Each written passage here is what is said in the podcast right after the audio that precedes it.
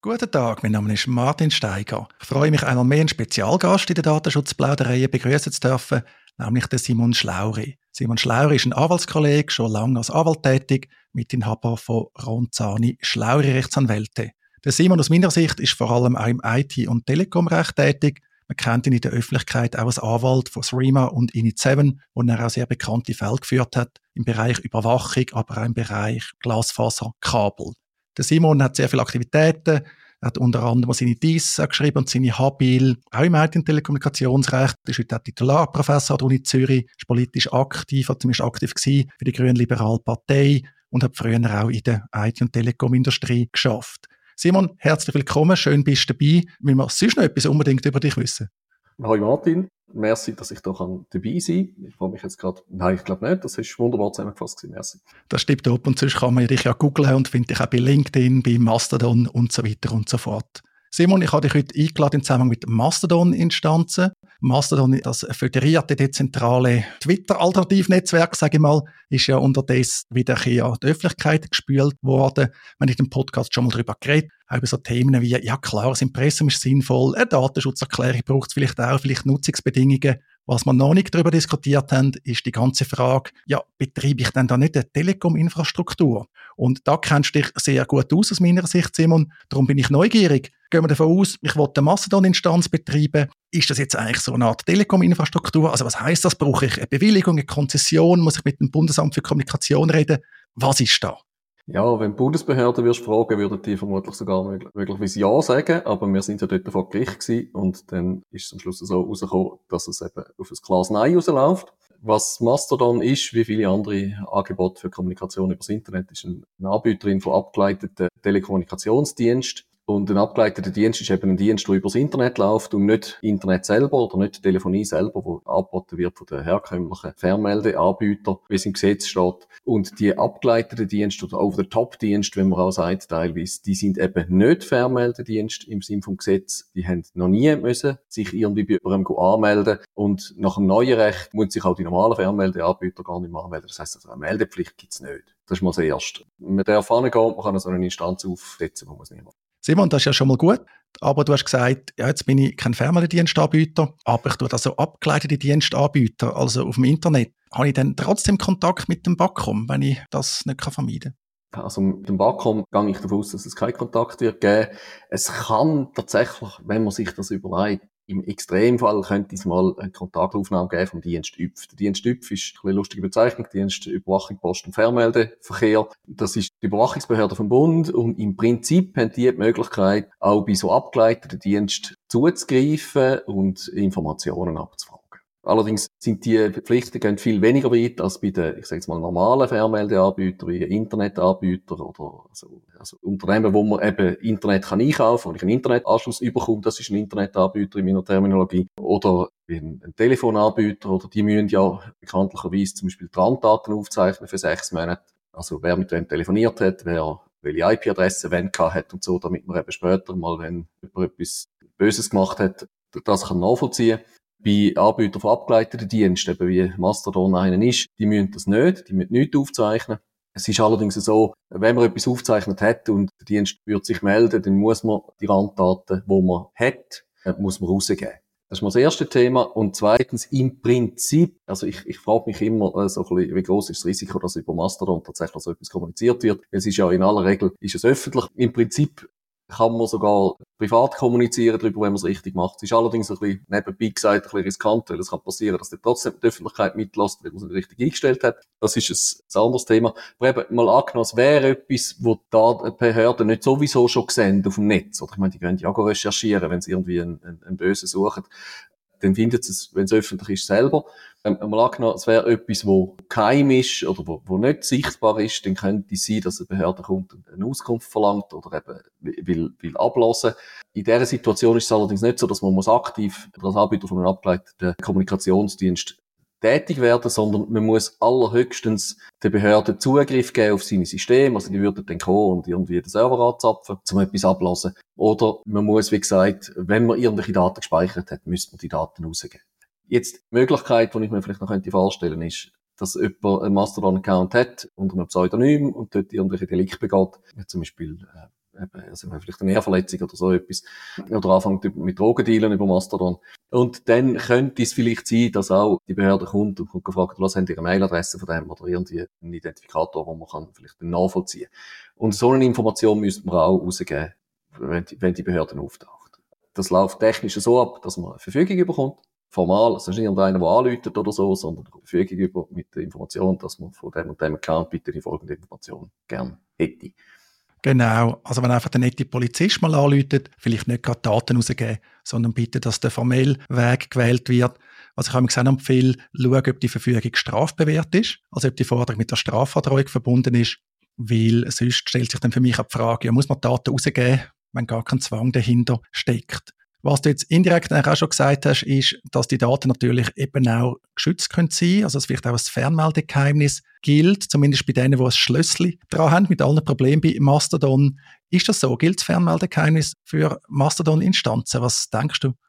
Gut, eben einerseits, das, was öffentlich ist, ist ja sowieso öffentlich, oder? Das ist mal die erste Frage. Und das andere Thema, bin ich jetzt gerade, gesagt, auf den ersten Blick ein bisschen überfragt, weil das Fernmeldegesetz ist ja gemacht worden zu einer Zeit, wo Anbieterinnen von Fernmeldediensten klar definiert war, oder? Also eben, das sind Telekom-Unternehmen gewesen, die Internet angeboten haben, die Telefonie angeboten haben.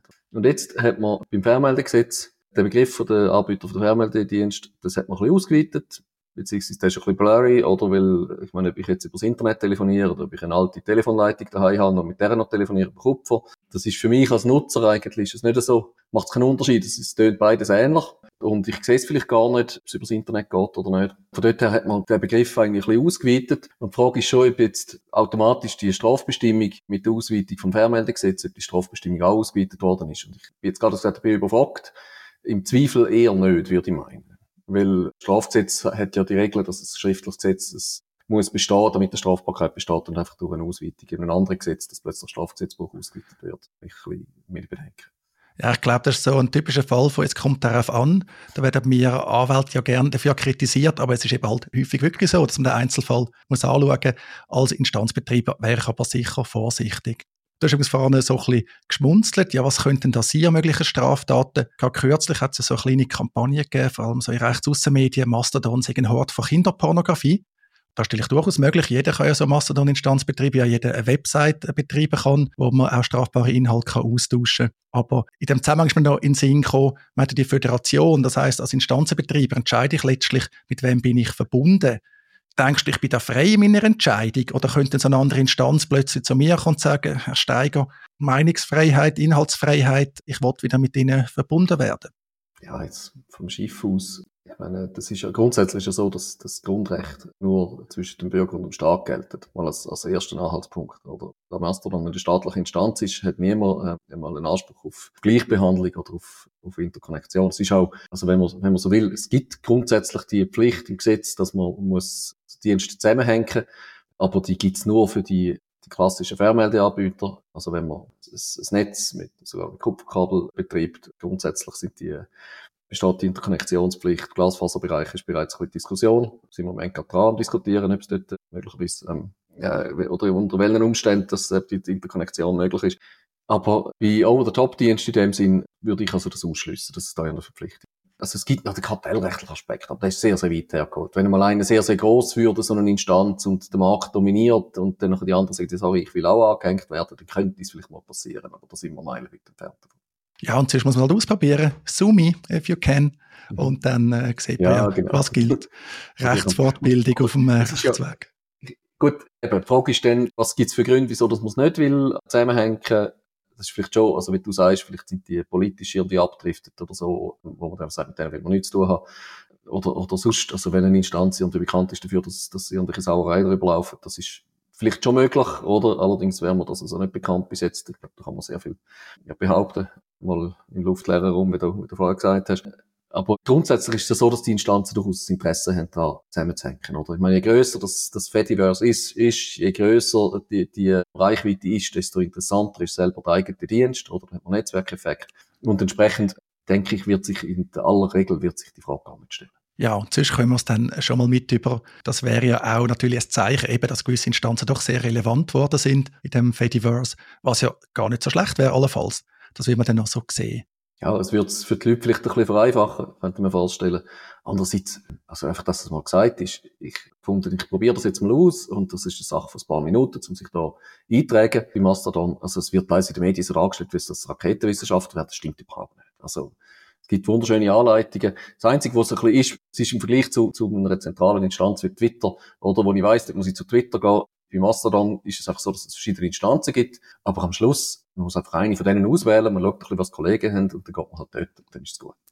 Das ist genau so. Man unterschätzt bisschen die Macht von der Gewohnheit. Twitter, wo man das erste Mal genutzt hat, ist auch nicht einfach gewesen, typischerweise, aber auch ein bisschen reinkommen. Und was bei Mastodon gut ist, man kann plus minus auch die Instanz wechseln, wenn man nicht zufrieden ist. Man kann also seine Follower mitnehmen. Das ist doch auch sehr wichtig. Man muss sich also nicht von Anfang an festlegen. Ja, also das Recht auf Datenportabilität, wo man aus dem Datenschutzrecht kennt, ist eigentlich eingebaut bei Mastodon und das ist doch recht toll. Genau, das ist recht toll. Eben da hilft das föderierte auch den letztlich öffentlichen Charakter. Simon, mir ist noch ein anderes Thema in Synchro. Das habe ich noch nicht erwähnt. Wir sind ja beide auch netzpolitisch engagiert, auch bei der digitalen Gesellschaft. Dort ist immer ein grosses Thema, so Netzsperren, auch Kindes- und Jugendschutz im digitalen Raum. Wenn man so das Fernmeldegesetz in der Schweiz blättert, hat es auch seit einiger Zeit so Kinder- und Jugendschutzbestimmungen muss ich die einhalten als Mastodon-Betreiber? Also muss ich zum Beispiel, wenn ich da mitbekomme, dass da vielleicht äh, pornografische Inhalte gibt, die verboten sein muss ich dort einschreiten? Grundsätzlich, oder das sind verschiedene Aspekte. Das eine sind die Netzsperren, dort haben wir ja einfach die Anforderungen vom Gesetz, dass ich vor allem als Internetprovider, also eben als jemand, der Internet anbietet, muss bestimmte Angebote blockieren. Dann haben wir die unsägliche Regelung aus dem Spielbankengesetz, technisch ist es, ist es Blödsinn, was sich das Parlament ausdenkt hat. Man kann super einfach umgehen. Äh, aber das betrifft auch nur die Internetprovider, also eben die, die Internet anbieten und nicht die, die übers Internet Sachen anbieten. Also als Mastodon-Instanzbetreiber muss ich das nicht blockieren. Was jetzt ein bisschen der Punkt ist, ist natürlich so ein bisschen ähnlich Diskussion, wenn ich einen Forenserver habe zum Beispiel, oder etwas sehe drauf, unter welchen Umständen muss ich jetzt eingreifen, also ich, ich würde meinen, eine aktive Pflicht, zum, zum durchschauen, was da drauf läuft, die gibt's nicht, das ist klar. Es wäre auch überhaupt nicht zu stemmen. Das ist etwas, was viele Leute nicht verstehen. Also wenn man sich das überlegt, ich hätte das, Anschlagbrett, wenn man es von früher her kennt, irgendwie in Größe von 20 Fußballfeldern, wo irgendwie 300 Leute irgendwie gleichzeitig überall am Posten sind. Ich meine, da kann ich unmöglich den Überblick behalten, wer, wer alles gerade dran ist und was die schreiben. Das ist nicht die Idee, oder, dass man so eine Kontrolle hat. Und entsprechend, wenn man etwas sieht als Betreiber, finde ich, wäre es vermutlich empfehlen, dass man eingreift und das vielleicht jemand blockiert. Allerdings ist es nicht so, dass man fragt, dass man aktiv muss gehen, muss gehen, das untersuchen. Ich denke, wenn man halbwegs vernünftig unterwegs ist, wird man ja sowieso kein solches Publikum auf der eigenen Instanz und wird sich auch nicht mit Instanzen verbinden, wo das zulassen. Vergleichbares Thema ist noch Werbung, letztlich unlauterer Wettbewerb. Muss ich meinen Nutzer da irgendwie ermöglichen, zu filtern etc.? Ich meine, standardmäßig kann ja Mastodon schon sehr viel kann ich auf den Nutzer sagen, ihr habt die Werkzeuge und äh, gut ist? Oder denkst du, da habe ich auch wieder vielleicht als Betreiber von so einer Instanz eine eigene Verantwortung, nicht einfach alles durchzulassen? Das ist einerseits die Frage, was dürfen Unternehmen posten? Darf man Werbung machen über Mastodon? Auf der anderen Seite ist die Frage, darf ich als Nutzer Filter installieren? Ich muss sagen, ich bin nicht ein wahnsinnig versierter Mastodon-Nutzer. Ich kann mir vorstellen, dass man Möglichkeiten hat, dass man gewisse Sachen blockieren kann. In welche Richtung zielt deine Frage? Ja, wenn ich mir so überlege, jetzt gibt es irgendwo die Krypto-Instanz oder von der Crypto Bros, die ist jetzt noch föderiert, also die sind noch nicht ganz so abwägig unterwegs, dass man sie abgehängt hat, so vom etablierten Fediverse. Aber irgendwie, ich blockiere Nutzer, ich tue Filter setzen und so, aber das spült mir immer wieder rein. Und irgendwann sage ich, hey, das ist ja doof, wenn das jeder Einzelne muss blockieren, wie da bei einer Instanz, vielleicht jetzt aus Nutzersicht, lieber Instanzbetreiber, schau, dass der Dreck nicht bei mir landet. Ich habe genug. Okay, also gut, Instanzbetreiber selber, das haben wir ja vorhin gesagt, ist eigentlich frei, mit wem er sich zusammenhängt, oder? Und wenn er findet, das passt mir jetzt nicht, also man hat grundsätzlich freien Wettbewerb, wenn er das blockiert und wenn dann nachher seine Nutzer wieder vorlaufen oder sich aufregen, nachher, das ist vielleicht das Kontrollinstrument. Aber es ist nicht so, dass ich in einer so Situation nicht darf blockieren als Instanzenbetreiber. Umgekehrt du hast jetzt gesagt, unlauter Wettbewerb oder, ich meine, wir haben vorhin gesagt, ich weiß nicht, Kinderpornografie, irgendwelche Sachen, die drüber laufen. Es gibt ja viele Sachen, die illegal sind. Man hat keine Untersuchungspflicht. Aber in dem Moment, wo man es sieht und selber, vielleicht ist man ja Laie, man ist ja nicht Jurist als Betreiber von einer Instanz, aber wenn man als Laie das Gefühl hat, okay, also das, das geht jetzt wirklich zu weit, dass man dann jemanden abhängt oder auch eine andere Instanz abklemmt, finde ich, ist nachvollziehbar. Und es ist vermutlich auch sinnvoll, wenn man es dann macht, oder? So im Bereich Krypto ist schon natürlich der Punkt, dass sehr viel Werbung gemacht wird, dass auch Werbung gemacht wird, vielleicht Grenzen sprengt. Oder was so Empfehlungen, die vielleicht heikel sind, ist vielleicht ein bis wo man sich anschauen Aber gerade dort, ich meine, es kann nicht erwartet werden, dass ich als Betrieb von der Mastodon-Instanz einen Jurist beiziehe und kann einzelne Postings prüfen lassen, quasi proaktiv. Oder es ist mehr so, wenn man das Gefühl hat, das, das ist, geht jetzt zu weit, dann kann man abhängen, aber es ist nicht so, dass ich muss aktiv prüfen muss. Erst recht nicht mit dem Jurist. Wenn man jetzt böse ist, könnte man sagen, ja, das ist zwar anstrengend und aufwendig, das juristische Know-how zu haben, aber das gehört halt dazu. Vielleicht spätestens dann, wenn man noch lieber Grenzen raus schaut so eine Mastodon-Instanz ist ja nicht zwingend einfach heimelig da auf ihrer Insel in der Schweiz, sondern hat vielleicht auch Nutzerinnen und Nutzer aus Europa. Im Datenschutzrecht kommt dann vor allem die Datenschutzgrundverordnung in den Sinn. Kannst du da etwas dazu sagen, Simon? Wie sieht denn das aus? Landet dann plötzlich die deutsche Bundesnetzagentur bei mir? Oder meldet sich irgendeine EU-Behörde, will ich da meine Instanz betreiben und die natürlich nicht auf die Schweiz einschränken? Ja, also zuerst ist mal schon, mir wäre auf jeden Fall kein Fall bekannt, wo irgendwie tatsächlich den europäische Behörde in der Schweiz eingegriffen hat. Die haben vermutlich sonst genug zu tun. Aber es ist natürlich im Prinzip schon so, in dem Moment, wo ich als Schweizer Unternehmen oder auch als Betreiber von der Mastodon-Instanz Daten bearbeite von EU-Bürgern, also nicht EU-Bürger, sondern Leute, die sich in der EU aufhalten, wenn man streng äh, oder im Detail anschaut, dann gilt die Datenschutzgrundverordnung auch für mich. Und von dort her, du hast schon recht, wenn du sagst, ja, es macht vielleicht Sinn, dass man eine Datenschutzerklärung beifügt oder was passiert alles mit meinen Daten, wenn ich mich bei der Instanz anmelde. Dann nachher, das ist vielleicht schon, ist vielleicht schon gut, wenn man es so macht. Andererseits, ich meine, Mastodon ist grundsätzlich ein Instrument, wo man ja in die Öffentlichkeit geht und wo man eigentlich erwarten dass der, es nutzt, nachdem er Datenschutzerklärung gelesen hat, dass er auch weiß, dass die Daten öffentlich sind, was er dort macht von dort her sehe ich es jetzt eher ein bisschen weniger problematisch. Was heikler wäre, wenn man irgendwie würde jetzt anfangen, die Daten absuchen und noch für völlig andere Zwecke brauchen. Oder also wenn man jetzt zum Beispiel die Mailadresse, die man in der Mastodon-Instanz bekommen hat, wenn man die dann plötzlich dafür nutzen, zum Werbung verschicken für sein andere Business. Oder also dort haben wir ein Problem mit Spam, dort haben wir ein Problem mit dem Datenschutz. So Zeug geht nicht. Oder also was für Mastodon erhoben wird, der Daten, sollte für Mastodon gebraucht werden, zu schnell letztlich erinnert mich vieles an die ganz klassischen Probleme von der Website. Website ist ja technisch bedingt auch weltweit abrufbar. Theoretisch unterliegt man dann auch irgendwie rund 200 Rechtsordnungen. Aber im Alltag ist das häufig gar nicht so dramatisch. Das darum vielleicht zum Abschluss, Simon. Wie siehst du das mit den rechtlichen Risiken, wenn man jetzt in der Schweiz eine Mastodon-Instanz betreibt, halbwegs seriös und vernünftig unterwegs ist? Siehst du da grosse Gefahren? Ich kann es dir vorwegnehmen, ich sehe es vergleichsweise entspannt. Ich gehe davon aus, man kann Probleme, die tatsächlich auftreten, dann versuchen zu lösen, wenn es einem eben begegnet. Ja, genau, das sehe ich gleich. Da wäre ich sehr entspannt. Es ist teils ein bisschen so bei den so weit sind wir ja noch nicht. Oder bei den Gerichten oder, oder so, bei der Politik, da ist das, für die ist das Neuland, oder das wissen wir alle seit der Frau Merkel.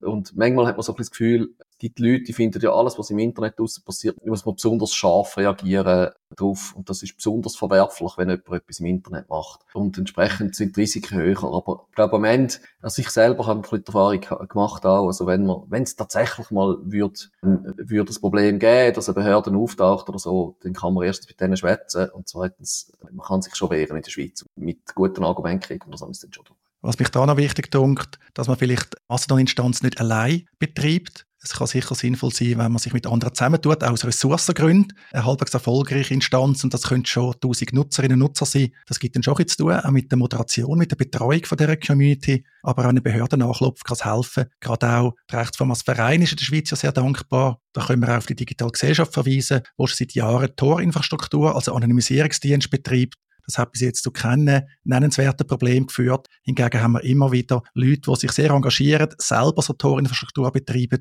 und dann leider böse Überraschungen erleben.